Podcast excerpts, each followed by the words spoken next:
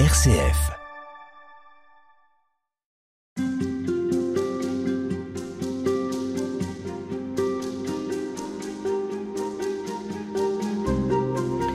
Père Jean-Marc Beau, bonjour. Bonjour. Vous êtes euh, prêtre du diocèse de Versailles.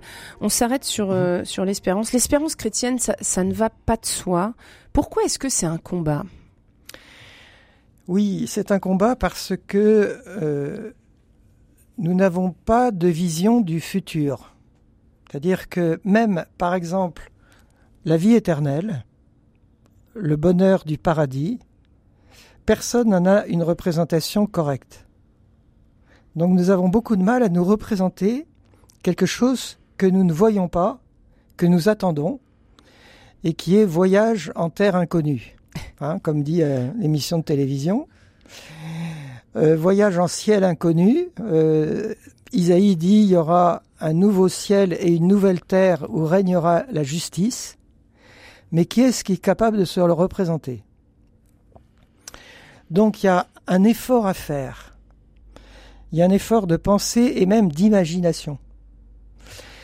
Euh, je cite Claudel sur mon livre sur le paradis. Claudel qui dit On ne peut pas espérer, attendre, désirer quelque chose dont on ne peut se faire aucune image. Il faut reconnaître que c'est difficile aussi pour l'espérance parfois de savoir ce que c'est. Ouais.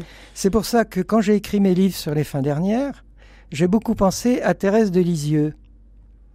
Parce que Thérèse de Lisieux, qui était une surdouée incroyable quand même, hein, depuis son enfance, qui savait presque par cœur l'imitation de Jésus-Christ, qui dévorait des bouquins quand même euh, assez, elle raconte qu'à 14 ans, euh, dans sa soif de science, elle avait lu un livre qui était une série de conférences sur les fins dernières de l'abbé Arminjon.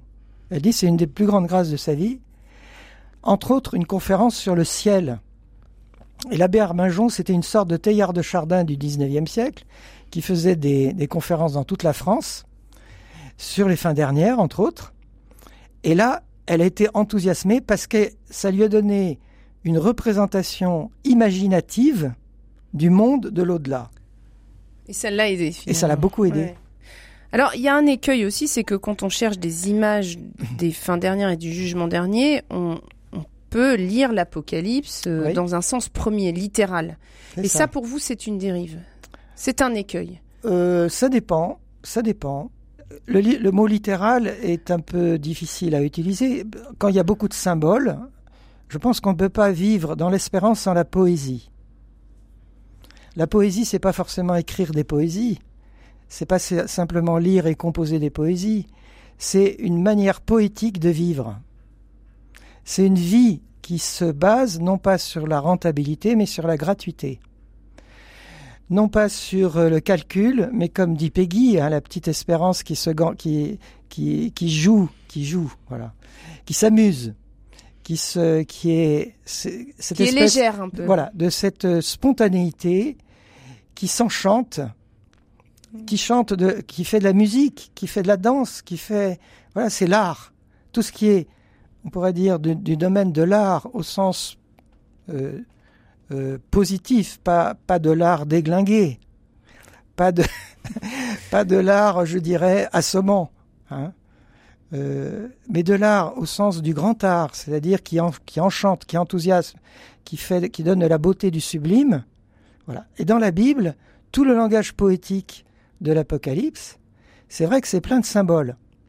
Mais même s'il faut décrypter les symboles et pas les prendre à la lettre, il faut les interpréter et les garder. Hmm. Par exemple, quand on parle de, de- des musiques célestes dans l'Apocalypse, du chant, euh, des chants nouveaux que seuls euh, chantaient les 144 000, etc., il faut se dire qu'au ciel, il y a de la musique. On va pas s'ennuyer, vous voyez ce que je veux dire voilà. Alors, sous quelle forme, j'en sais rien, mais Jésus utilise au- aussi l'image de la nourriture, c'est-à-dire du festin, qui est déjà aussi dans l'Ancien Testament avec euh, Isaïe le festin des noces de l'agneau, heureux les invités au festin des noces de l'agneau. On dit ça maintenant à toutes les messes. Donc c'est du pur, de la pure imagination qui vient de l'Apocalypse.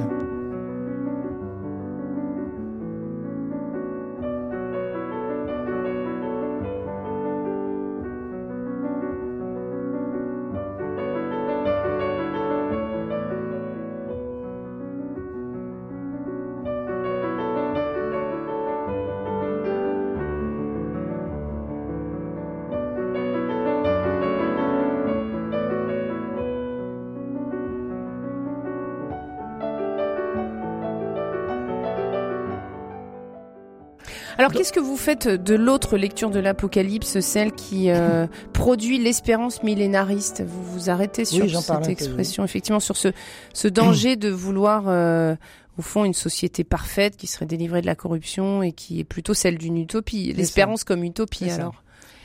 C'est un passage très étrange de l'Apocalypse que personne n'a réussi vraiment à interpréter correctement et on n'a pas la clé. On pourrait dire 90% de l'Apocalypse, on, a on a les clés en gros. Même s'il faut essayer, comme vous disiez, de ne pas prendre trop au pied de la lettre comme des scénarios euh, écrits à l'avance, la première interprétation chrétienne que vous trouvez dans Saint Irénée, Saint Justin, etc., les premiers écrits des apologistes chrétiens, ils étaient tous millénaristes. Ça veut dire qu'ils pensaient quoi de, la vie éternelle? Ça pensait qu'ils pensaient que avant d'avoir la vie éternelle, c'est le basculement de l'histoire humaine vers l'éternité. Hein, euh, comme on dit dans le credo, euh, il viendra juger les vivants et les morts et son règne n'aura pas de fin c'est pour dire que avant cette fin, on pourrait dire, du passage à l'éternité, il y aura un temps de mille ans au sens strict du terme, qui sera un paradis sur terre, qui deviendra ensuite un paradis céleste. C'est-à-dire que le, le, monde idéal de la société dont on rêve, la société parfaite, sera établi par le Christ pendant mille ans sur terre. On retrouvera le paradis terrestre. Donc ça, c'est une première lecture qu'ont les théologiens que vous avez cités, Saint-Justin, Saint-Irénée. Il y a une deuxième lecture. C'est Saint-Augustin qui a critiqué, alors qu'il a été millénariste au début, ensuite il en est sorti, et la vision de Saint-Augustin a été finalement adoptée, faute de mieux, par l'Église, pour dire, mais non, c'est une parenthèse de mille ans symbolique, c'est-à-dire pas forcément mille ans, mais ça peut être plus ou moins que mille ans, disons une grande période historique, de moyen âge d'âge moyen, dans lequel il y aura une relative accalmie par rapport à l'assaut satanique qui veut établir une dictature mondiale. Voilà. et c'est celle-ci qu'on a gardée. C'est cette, oui, qu'on a dit. On a, pour dire, c'est pas une période idéale, c'est une période toujours mélangée, mais dans laquelle euh, l'unification du monde par Satan est rendue encore impossible. Hmm. Alors, dans, ce que vous dites, euh, qu'est-ce qu'il en est de, parfois cet âge d'or qu'on imagine où il n'y aurait que le bon grain et, et, ben, que l'ivraie Eh bien, il n'y en a pas. Il n'y en, aura jamais. Il n'y a pas d'âge d'or à prévoir. Il y a une, une double croissance, comme Maritain l'avait très bien exprimé, à partir de la parabole du bon grain et l'ivraie. C'est-à-dire que le meilleur est à la fin et le pire aussi est à la fin. Les deux poussent ensemble et c'est bien dit dans la parabole. Et la fin, c'est la lutte finale, comme disait le chant de l'international. Mais c'est pas la lutte entre les capitalistes et les communistes.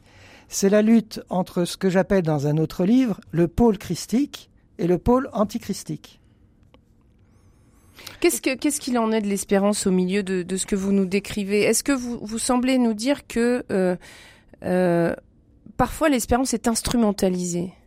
Oui, je pense que, comme disait le pape Paul VI, à la fin du concile, il a fait un très bel euh, discours important.